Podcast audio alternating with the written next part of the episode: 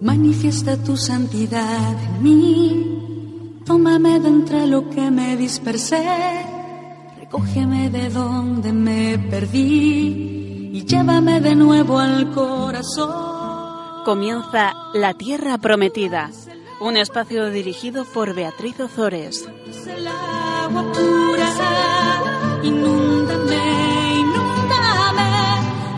Se transformará en mí.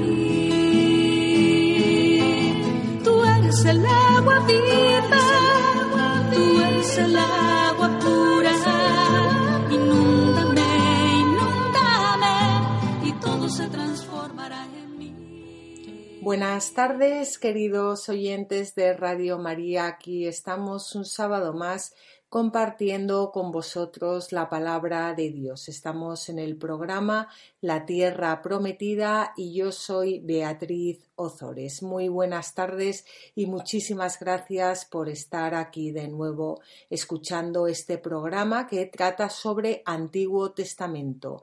Estamos viendo los libros históricos y exactamente el libro de Josué. Hemos comenzado ya con, el, con, la presentación del libro, hemos hablado del prólogo en el que el Señor se presentaba ante Josué diciéndole que Moisés ya había muerto su siervo y que ahora se levantara él junto con todo el pueblo para entrar en la tierra prometida. ¿Y cuáles eran los consejos que el Señor daba a Josué? Pues los consejos que el Señor daba a Josué no era que cogieran las armas, que empuñaran las armas, eh, los consejos que el Señor daba a Josué eran los siguientes no te desvíes ni a derecha ni a izquierda y tendrás éxito allí donde vayas. Que no se aparte de tus labios el libro de esta ley.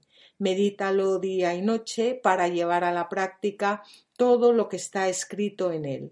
Así triunfarás en tus caminos y tendrás éxito. Pues bien, Hoy el Señor nos dice esto también a cada uno de nosotros y nosotros que somos muy obedientes cogemos la ley de Moisés, cogemos las escrituras, cogemos la palabra de Dios y para no desviarnos ni a derecha ni, a izquierda y tener éxito allí donde vayamos, vamos a ver qué es lo que el Señor nos dice a través de su palabra.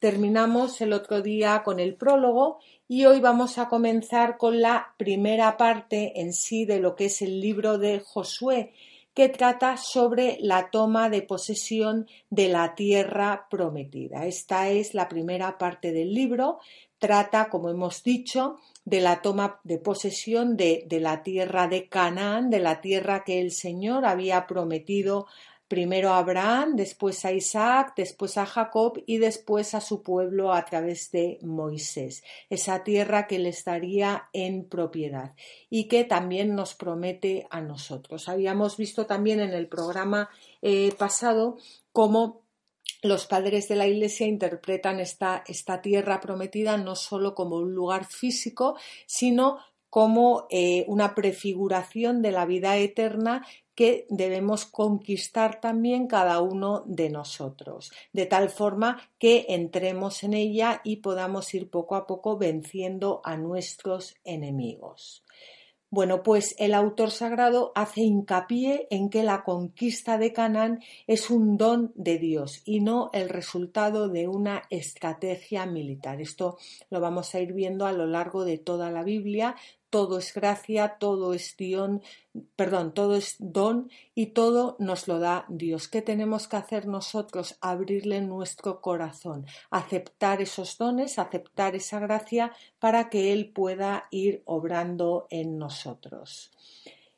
Por eso el pueblo de Israel debe mantenerse fiel a Dios para poder habitar esta tierra, ya que el rechazo a Dios supone también el rechazo de sus dones. Esto es algo que ocurre hoy en día, que pretendemos muchas veces vivir una vida que no es acorde con lo que Dios nos pide. Queremos queremos estar, como se dice, nadar a dos aguas. Por una parte, yo creo en Dios, pero por otra parte, sus mandamientos o lo que Él me pide me molesta, entonces creo en Dios, pero a la vez soy libre y hago lo que quiero. Y claro, al final eso suele acabar eh, bueno, suele acabar mal, sobre todo para aquellos que estamos bautizados y que queremos eh, ser santos, porque al final no sabemos ni en lo que creemos. Dios y su palabra, Dios y sus mandamientos es, es, todo lo mismo. No podemos separar a, Dios de sus, de sus palabras. Decíamos, decíamos al comenzar el prólogo también que el libro de Josué es el libro del siervo del Señor, de aquel que escucha y cumple la voluntad del Señor. Y por eso, para ser fiel al Señor, lo primero que debemos hacer, como ya hemos dicho antes, es escuchar, escuchar la voz del Señor, escuchar la palabra de Dios. Además, la fidelidad entre ambas partes es un requisito imprescindible para mantener cualquier relación.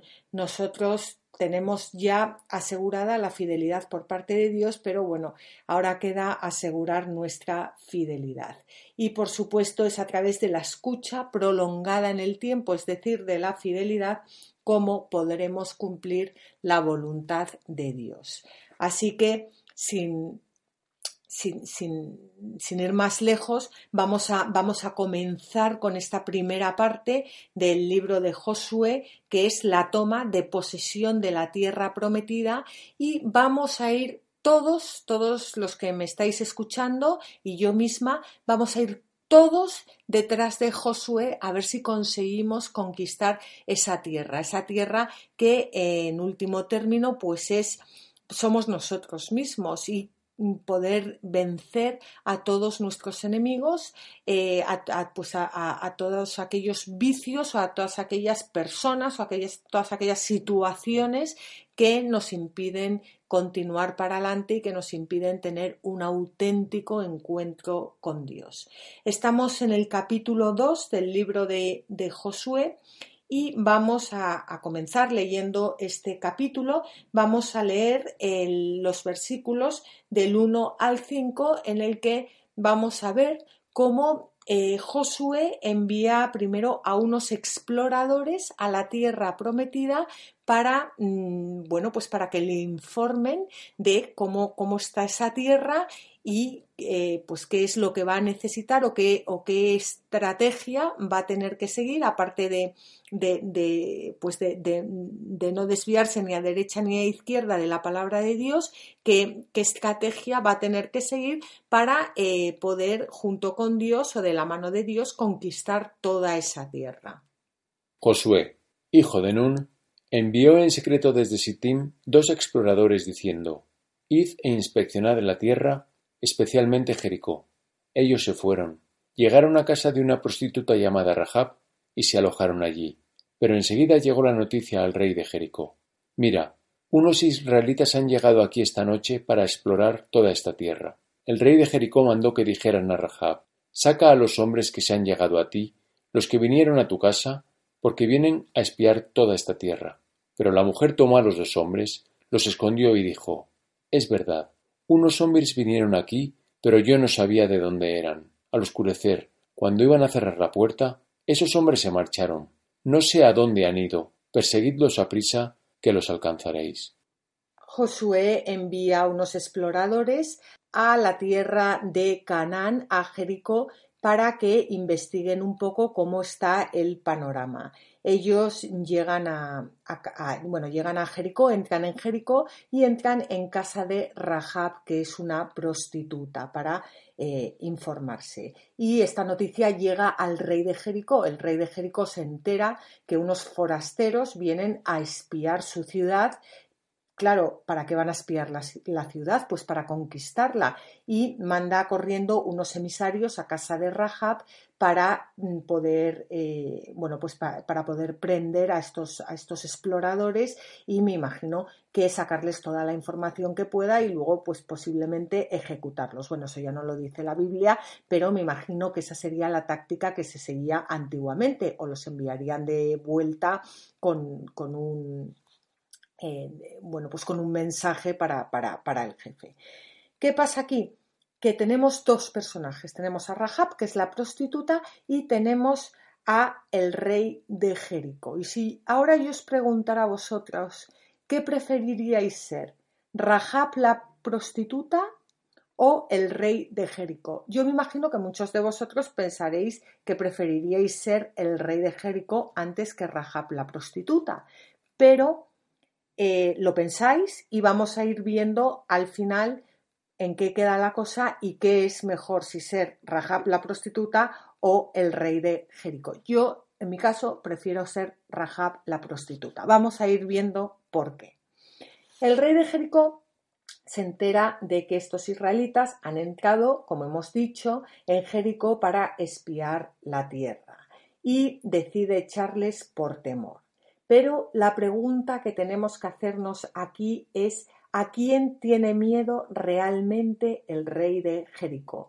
Porque él ha oído hablar de estos hombres, de cómo su Dios les abrió las aguas del Mar Rojo para que pasaran por ellas, y de cómo esas mismas aguas, en esas mismas aguas, se ahogó el faraón de Egipto, el faraón de Egipto junto con todo su ejército. Y también ha oído hablar de lo que ocurrió con los reyes amorreos y de muchas otras proezas. Por lo tanto, la pregunta que tenemos que hacernos aquí es ¿a quién tiene miedo realmente el rey de Jericó?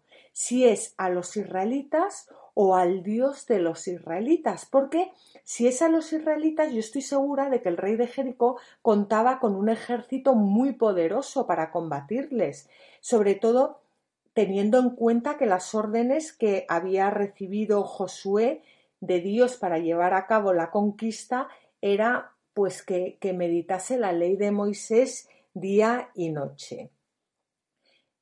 Recordemos que este, este, pueblo de Israel es un pueblo que viene de pasar 40 años en el desierto, que, que vienen hambrientos, que, que, o sea, no, no creo sinceramente que fueran grandes guerreros. Sin embargo, el rey de Jericó estoy segura que tenía toda su, toda su ciudad amurallada y tenía un gran ejército, porque eso es, eso es para lo que está un rey, pues para tener un gran ejército y para eh, defender, para la, defender la ciudad y que no sea, que no sea invadido por, por, por otras personas. Bueno, por lo tanto, el rey de Jericó aquí se le presentan dos opciones. Una es rendirse ante ese Dios que, que va arrasando a todos, a todos los enemigos, que es que ese, ese Dios acabó con el faraón de Egipto, o sea, con todos mis respetos al rey de Jericó, pero estoy segura que el faraón de Egipto era mucho más poderoso que el rey de Jericó. Bueno, pues o rendirse ante ese Dios que es capaz de acabar con los eh, reyes amorreos, con el rey de Egipto y con muchas otras personas que se han ido encontrando por el camino, o luchar contra él sabiendo que la batalla está perdida. Rendirse significa arrodillarse ante Él, reconocerle como su Dios, como su Rey, servirle poniendo su vida en sus manos como hacen los súbditos con Él. Y luchar significa confiar en sus propias fuerzas sabiendo que su contrincante todo lo puede, que hasta los mares se, rinden eh, ante sus pies y si lo pensamos un poco, esto es exactamente lo que ocurre hoy en día. ¿Cuántas veces nos encontramos ante Dios y tenemos esas dos opciones? Una es dejar de luchar contra Dios porque la batalla la tenemos perdida de antemano y rendirnos ante Él y la otra es seguir luchando y seguir luchando y seguir luchando, que es muchas veces lo que, lo que hacemos.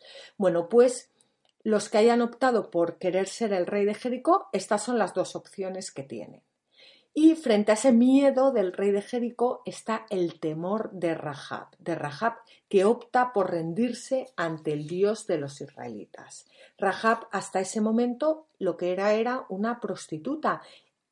¿Qué es una prostituta? Al fin y al cabo, pues es una persona que vende su cuerpo por dinero. Pero una prostituta nunca podrá vender su corazón. ¿Por qué? Porque el corazón no tiene precio. Y cuántas veces nosotros mismos somos prostitutas, pero ya no, no lo digo en un género, o sea, no estoy hablando de un género femenino, no estoy hablando ya de la mujer propiamente dicho, sino lo que, lo que significa esa palabra, cuántas veces hemos vendido nuestra casa por dinero, por un poco de poder, por un, porque nos reconozcan nuestros hijos, nuestros amigos, cuántas, cuántas veces hemos actuado como, como prostitutas en, en, en, nuestra vida y, mucho peor que, que, pues yo creo que esa es la, la, la, pregunta que nos tenemos que hacer aquí, porque de, de, los que me estáis escuchando, pues, pues cuántos no nos sentimos realmente, pues eso, como, como, como, como Rahab. Rahab, su corazón, su corazón no está en venta, igual que el corazón de, de, ninguno de los de nosotros, de nadie, del ser humano. El corazón no está en venta. Puede, puedes vender lo que quieras, pero el corazón no tiene precio. Bueno, pues eh, Rahab silencia su corazón, pero no está en venta porque no hay dinero en el mundo que pueda comprar un corazón. Y algo ha ocurrido en Rahab al ponerse frente a los enviados de Josué, y es que su corazón, su conciencia, queda al descubierto y tiene que hacer una verdadera elección, pero desde la humildad, desde la humildad, no como el rey de Jericó que es desde el miedo, desde no, eh, Rahab es desde el temor, desde el temor ante este rey. Tiene que hacer una verdadera elección, o continuar silenciando su corazón ante Dios, o abrirse a su Dios, a su Creador, a quien estoy segura de que ella llevaba buscando desde hacía mucho tiempo.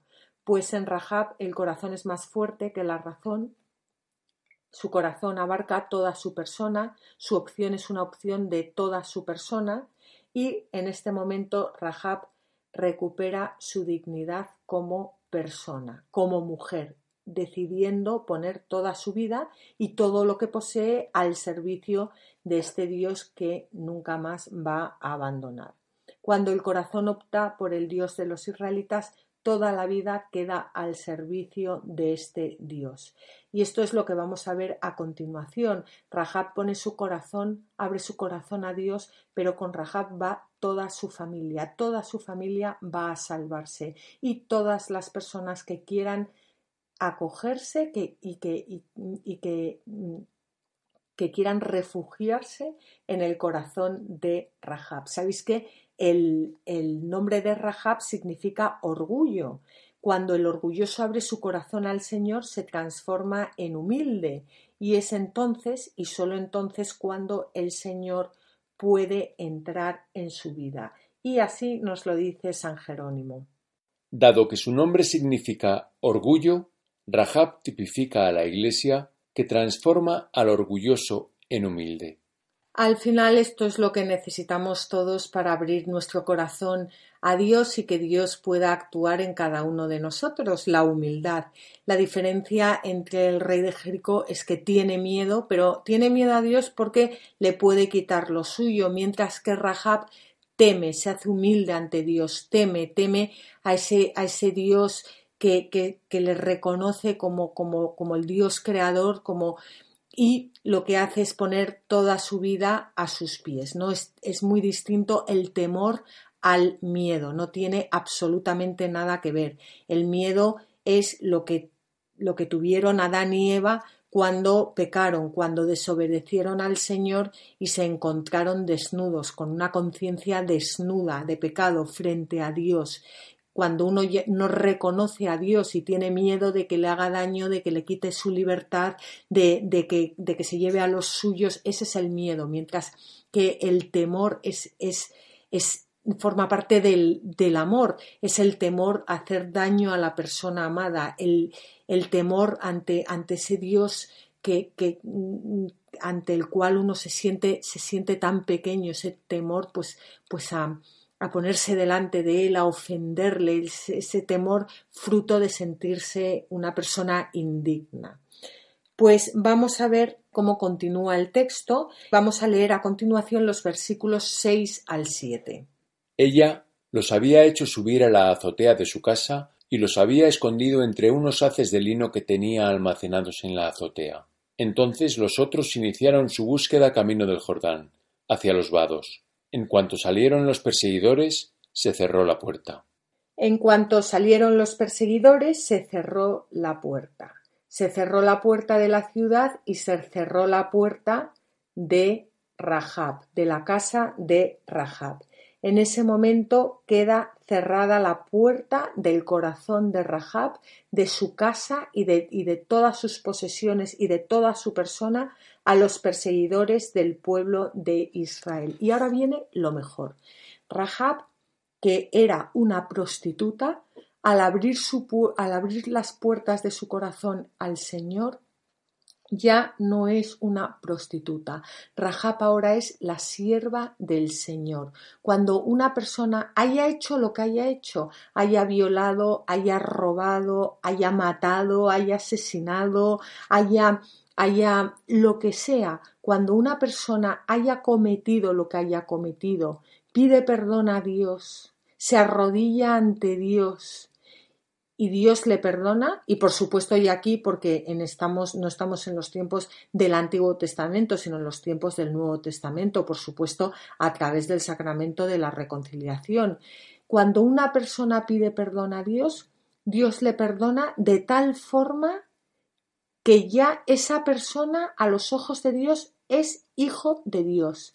Le restaura en su dignidad como hijo de Dios. La persona no, no se, a los ojos de Dios queda eh, pura, queda limpia, queda, aunque luego tenga que, que, mm, que restaurar lo que ha hecho, pero pero esa es la maravilla del perdón de Dios y eso es como Dios nos pide que perdonemos a los que nos hacen daño, a nuestros enemigos. O sea, no solo el perdón de boca de yo le perdono, sino que ante nuestros ojos esa persona recupere la dignidad que tenía antes, haya hecho lo que haya hecho. Por eso es, es, tan, es tan difícil y yo pienso que eh, no es que sea difícil, es que esto solo se puede conseguir a través de la oración porque ¿cómo se puede perdonar a una persona que ha matado a un hijo tuyo?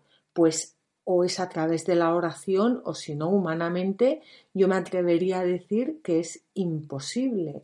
O lo hacemos con la ayuda de Dios o dejamos que Dios perdone en nosotros o si no, humanamente es ya yo vamos, creo que, que totalmente imposible. Bueno, pues Rahab, en el momento en el que abre las puertas de su corazón a Dios, deja de ser una prostituta, ya no es una prostituta, es la sierva del Señor, de tal forma que pasa a formar parte de la genealogía del Señor, que esto es impresionante, porque vamos a ver a Rahab en el, Evangelio de San Mateo. Rahab pasa a formar parte de la genealogía del Señor. Cuando abrimos nuestras puertas a Dios, nuestro corazón a Dios, Dios puede llevar a cabo su plan de salvación en nosotros, porque Dios tiene un plan de salvación para cada uno de nosotros. Y lo único que tenemos que hacer es dejar que, Dios lleve a cabo ese plan de salvación. Muchas veces a mí, no sé, me pregunta la gente, ¿cómo puedo rezar por alguien? Pues, pues, pues rezar por una persona por supuesto que es hablar a Dios de esa persona, pedir por ella, pero muchas veces simplemente es, es pedir a Dios que se cumpla su plan de salvación en esa persona. Claro que Dios siempre quiere nuestra libertad, por eso la persona tiene que abrir el corazón, tiene que abrir el corazón a Dios. Y Dios nunca hace las cosas a medias. Cuando uno le abre el corazón, Dios lleva su plan de salvación en la persona hasta el final. Vamos a leer un comentario muy bonito de San Jerónimo que habla sobre el lino. Eh, acabamos de, leer que Rahab había escondido, escondido a los exploradores entre unos haces de lino que tenía almacenados en la azotea. Vamos a ver qué significa esto.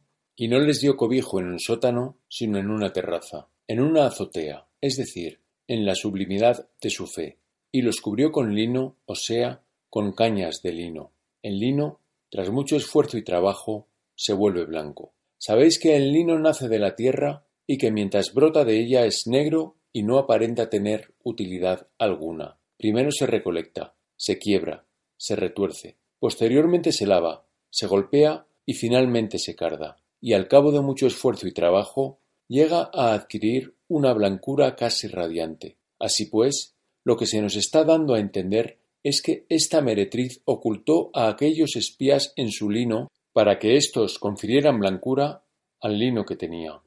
Bueno, pues vamos a hacer ahora una pequeña pausa y después continuamos con esta historia tan apasionante sobre Rahab.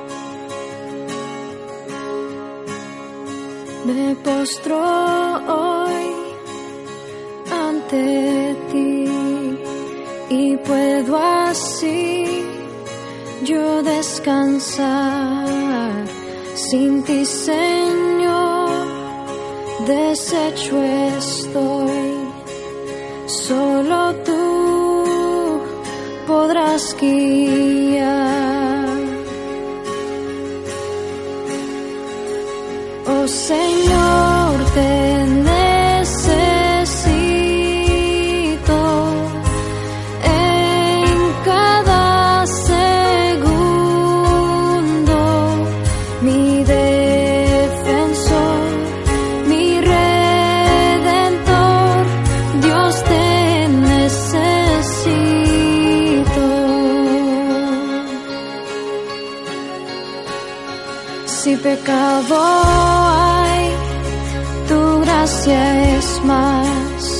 ¿Dónde estás tú? Tu gracia está. ¿Y dónde estás? Yo libre soy. Santidad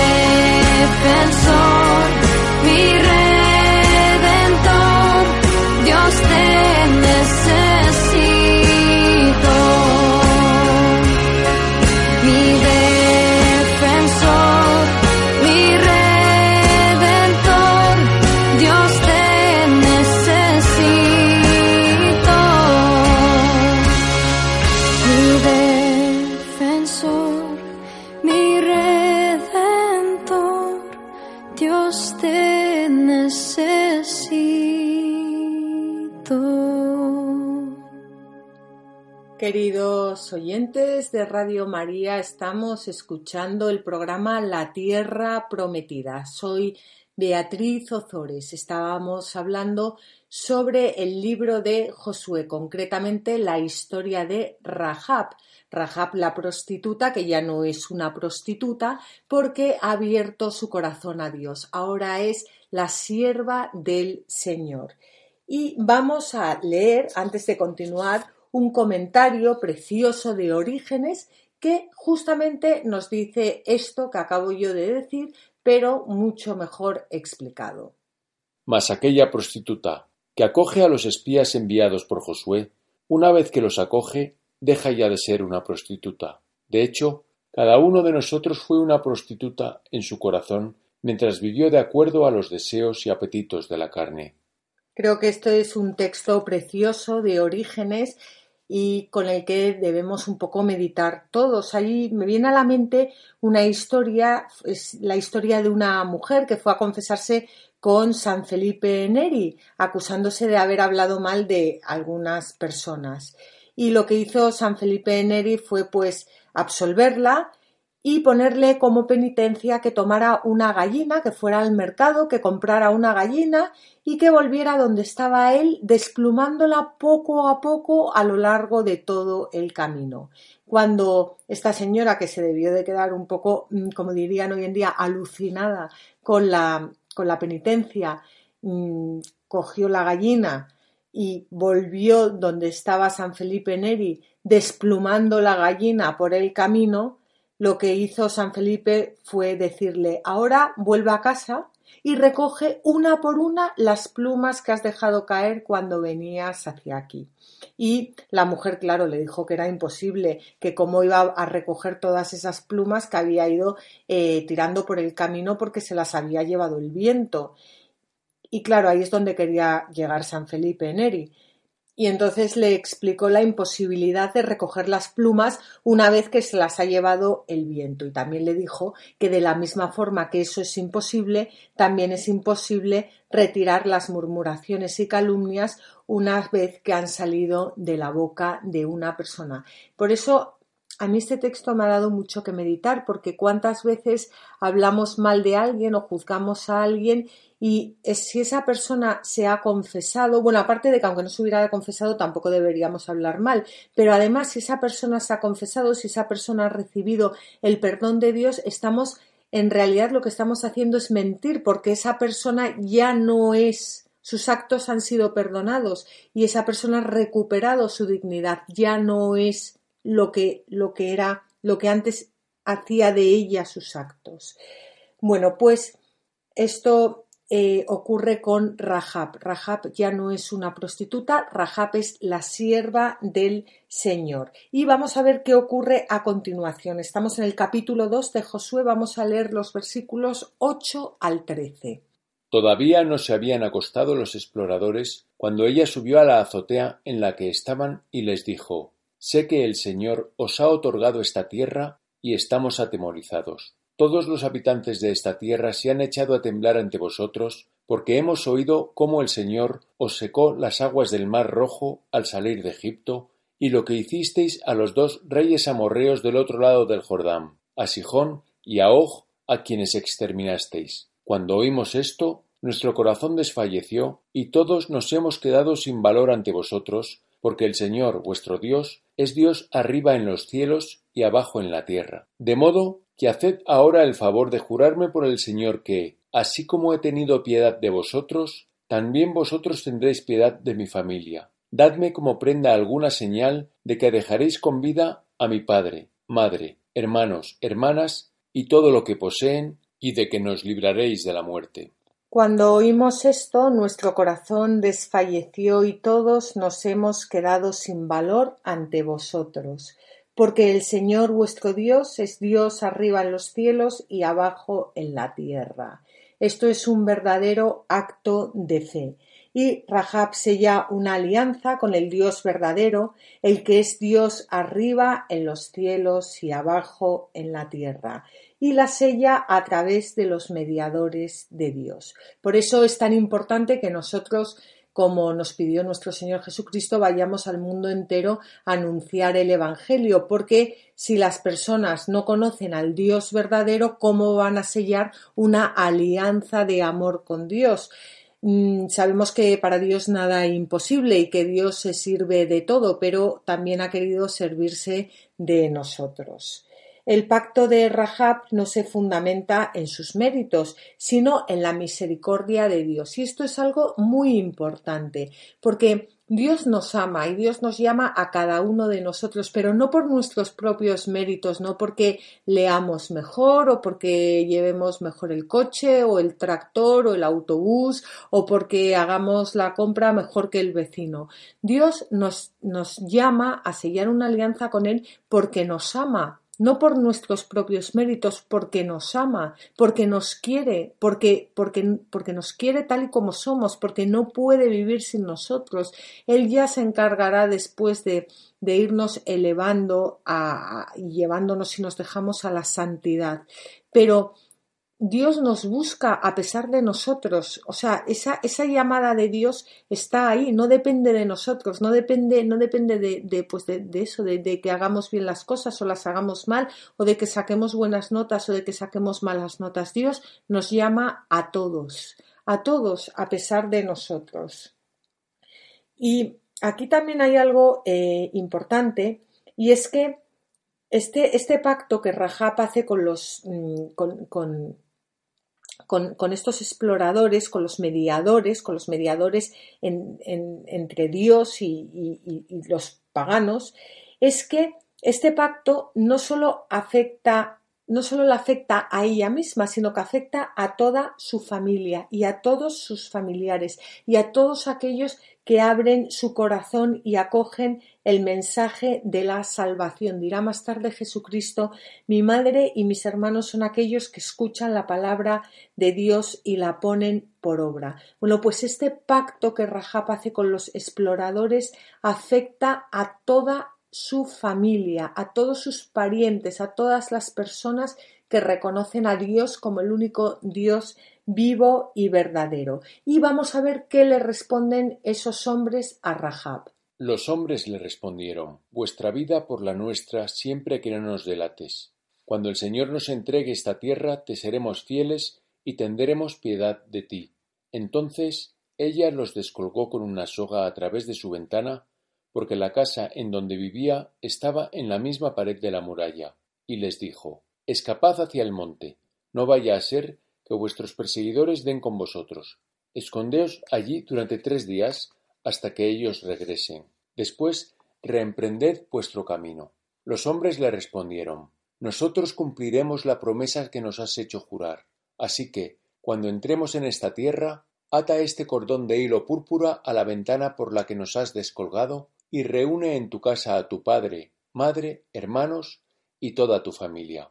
Si alguien sale fuera de las puertas de tu casa, él será responsable de su muerte y nosotros seremos inocentes. Pero si alguien pone la mano encima de cualquiera que esté contigo en casa, su sangre caerá sobre nuestras cabezas. En cambio, si nos delatas, seremos inocentes de que no se cumpla esta promesa que nos has hecho jurar.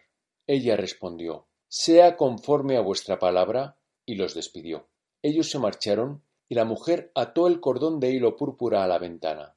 Al irse se dirigieron al monte y se quedaron allí tres días hasta que sus perseguidores regresaron. Estos habían rastreado todo el camino, pero no habían encontrado nada. Los dos hombres se dieron la vuelta, bajaron del monte, vadearon el río, llegaron hasta Josué, hijo de Nun, y le contaron todo lo que les había ocurrido. Le dijeron Verdaderamente el Señor ha puesto en nuestras manos toda esta tierra.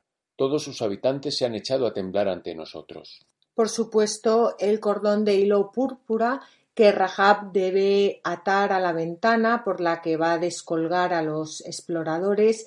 Los padres de la Iglesia lo han visto como una prefiguración de la sangre que emana del costado de Cristo y a través de la cual quedamos perdonados, redimidos toda la humanidad. Bueno, pues Rahab hace este pacto con los exploradores.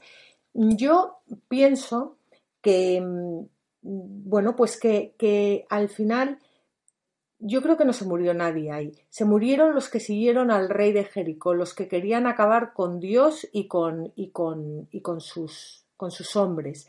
Pero seguro que, todos los habitantes de Jericó se unieron a Rahab. Estoy segura de que Rahab sería una persona nueva, una persona que había sentido el amor de Dios, que su vida había cambiado y que salió eh, durante, durante, esos días antes de que, de que, de que eh, Josué con todo su ejército, que salió por toda la, ciudad a hablar del Señor, a hablar de ese Dios vivo y verdadero, para que, para que las personas se convirtieran, se convirtieran a ese Dios, le abrieran su corazón y también pudieran ser salvados junto a ella y junto a todos los de su casa. Estoy segura.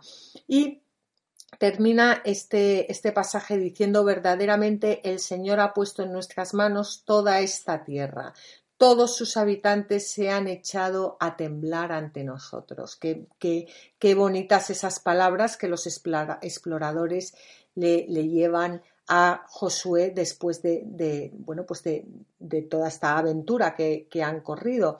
Y quizás también sería bueno que nosotros enviáramos a dos exploradores para investigar cómo llevar a cabo las primeras conquistas que vamos a hacer de nuestra tierra, de la tierra que tenemos que, que conquistar, de, de esa misión que Dios nos ha encomendado, porque cuántas veces es verdad que actuamos a lo loco, es como si Josué, en vez de mandar a los exploradores, pues cogiera y, fuera ahí con todo el pueblo, con, con, todo el ganado y se tirara ahí a los muros de... No, hay que, hay que sentarse, hay que meditar las cosas, ver a quién nos estamos enfrentando o con quién tenemos que hablar o a quién tenemos que evangelizar, pues para para, ver cómo, cómo podemos entrar en esa tierra y cómo podemos conquistarla, por supuesto, con amor y con cariño y siempre con la palabra de Dios. Pues ahora vamos a ver cómo el pueblo se prepara para pasar el Jordán. Estamos ya en el capítulo 3 del libro de Josué, han vuelto los exploradores y el pueblo se prepara para pasar el Jordán y conquistar Jericó. Vamos a leer los versículos del 1 al 4 del capítulo 3 del libro de Josué. Josué se levantó al amanecer y partió de Sittim junto con todos los israelitas. Llegaron al Jordán y acamparon allí antes de pasarlo. Al cabo de tres días, los capataces pasaron por el campamento transmitiendo al pueblo esta orden.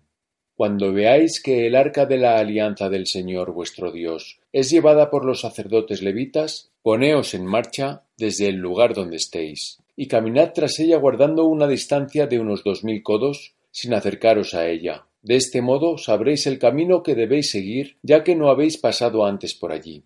Cuando veáis que el arca de la alianza del Señor vuestro Dios es llevada por los sacerdotes levitas, poneos en marcha. Fijaos que no dice cuando penséis o cuando creáis o cuando adivinéis o cuando os parezca o cuando os digan, sino cuando veáis, cuando veáis con vuestros propios ojos, cuando veáis, pero para ver, para ver el arca de la alianza tenemos que pegarnos a los sacerdotes del Señor y tenemos que purificarnos para poder ver, porque muchas veces nos es imposible ver porque estamos ciegos, acordaos del ciego, del ciego Bartimeo. Bueno, pues cuando, cuando veáis que el arca de la alianza del Señor vuestro Dios es llevada, es llevada, qué bonito, ¿verdad? Es llevada por los sacerdotes levitas, poneos en marcha desde el lugar donde estéis. Y esto nos lo dice a cada uno de nosotros. Poneos en marcha desde el lugar donde estéis. Estéis donde estéis. Es que da igual donde estéis, da igual donde estemos. Aunque estemos en lo más bajo, de lo más bajo, de lo más bajo que hayamos eh, pisado, mm, poneos en marcha, poneos en marcha. por supuesto, el, el, el arca de la alianza del Señor vamos a recordar que llevaba las leyes de, Moisés, el, el, maná y la vara de Aarón, pero por supuesto es una prefiguración del sagrario. Cuando veáis, cuando veáis al Señor, poneos en marcha desde el lugar donde estéis, levántate, ponte en marcha, ponte en marcha y caminad tras ella, caminad siempre tras el Señor. Esto yo creo que es algo precioso porque dice, a continuación dice, de este modo sabréis el camino que debéis seguir, ya que no habéis pasado antes por allí. Cuando queráis hacer algo, poneos detrás del Señor, detrás del sagrario, ante el sagrario.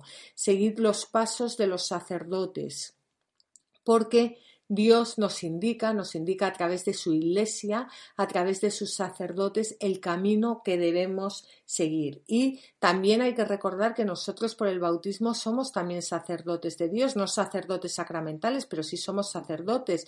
Participamos en el triple munus de Cristo, somos sacerdotes, profetas y reyes, por lo cual tenemos que ser luz del mundo y tenemos que estar también dispuestos a seguir al Señor para que otras personas puedan también seguirnos.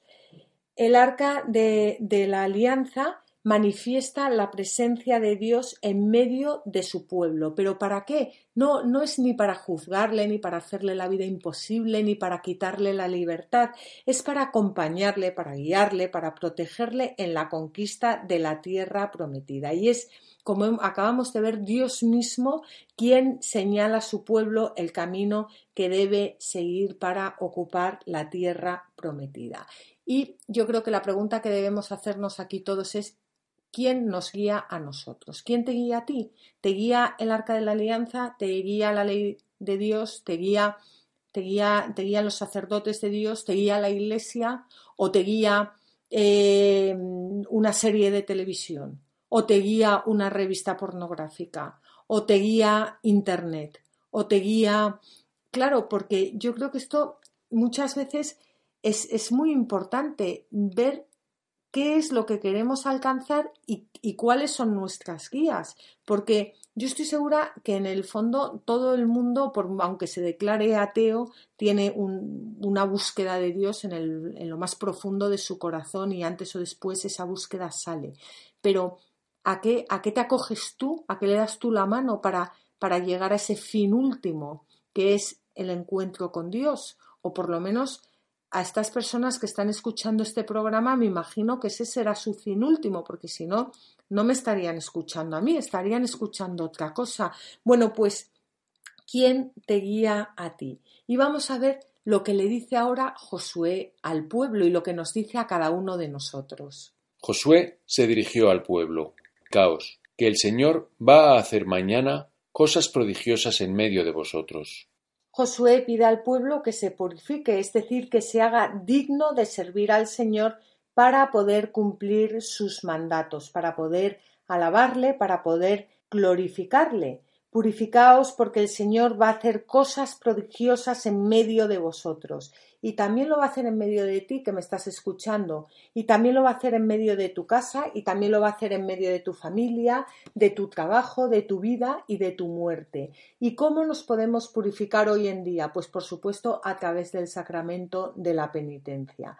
Y muchos pensarán, pues ¿para qué tenemos que purificarnos? Pues para poder servir y glorificar al Señor como es debido, porque el Señor es santo, el Señor es incompatible con el pecado y porque Él te está llamando y te está esperando para poder hacer grandes prodigios a través de ti.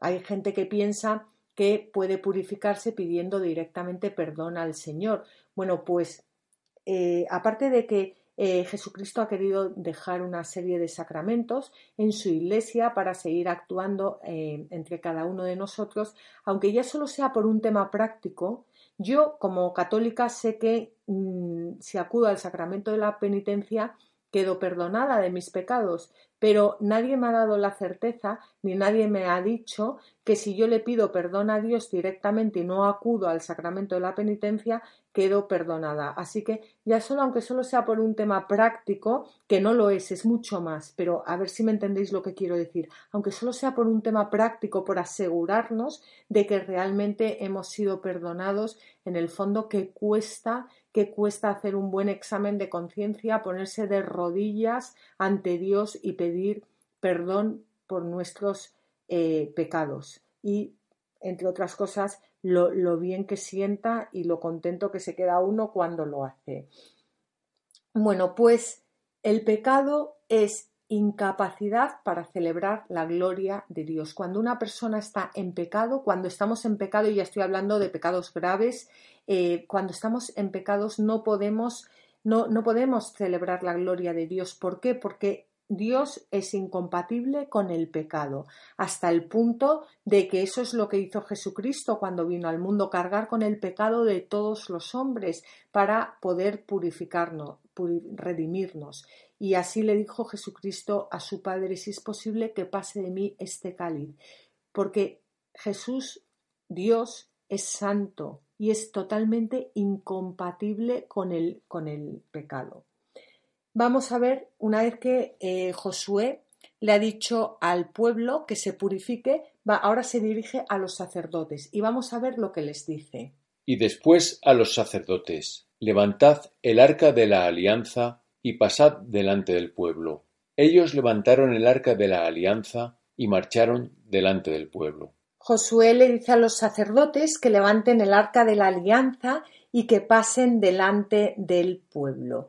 ¿Qué les está diciendo Josué a los sacerdotes? Que levanten el maná, que levanten la vara de Aarón, que levanten la ley de Moisés, es decir, que levanten a Cristo y que pasen delante de todo el pueblo para guiarle. Y yo ahora te pregunto, si el Señor te ha puesto al frente del pueblo, ¿qué levantas para que el pueblo te siga? ¿Qué levantas? Tu tesis doctoral, levantas tus conocimientos, levantas tus opiniones, levantas tus críticas, tus buenas ideas. ¿Qué levantamos? ¿Qué levantamos para guiar a otras personas? Porque tantas veces lo que levantamos es nuestro orgullo. Bueno, yo ahora ya estoy hablando por mí, nuestro orgullo, nuestra vanidad, nuestro juicio. Pero claro, es que guiar a la gente con orgullo, con vanidad, con juicios, con, con críticas, pues al final lo que se les guía es a, a caerse por un precipicio. ¿Qué, ¿Qué levantamos? O levantamos la ley de Dios, levantamos el alimento de Dios, levantamos la palabra de Dios. Porque si realmente no es esto lo que levantamos, pues como hemos dicho antes, claro que vamos a guiar al pueblo, pero no precisamente a la tierra prometida, sino que le vamos a guiar pues, pues a que se tire por un, por un barranco. Vamos a, a leer ahora, vamos a leer un comentario de Orígenes muy bonito que habla sobre el papel del sacerdocio. El orden sacerdotal y levítico es el que está cerca del arca de la alianza, en la cual se transporta la ley de Dios para que ellos iluminen al pueblo acerca de los mandatos divinos. Como dice el profeta, una lámpara para mis pasos es tu palabra, Señor, luz en mi sendero.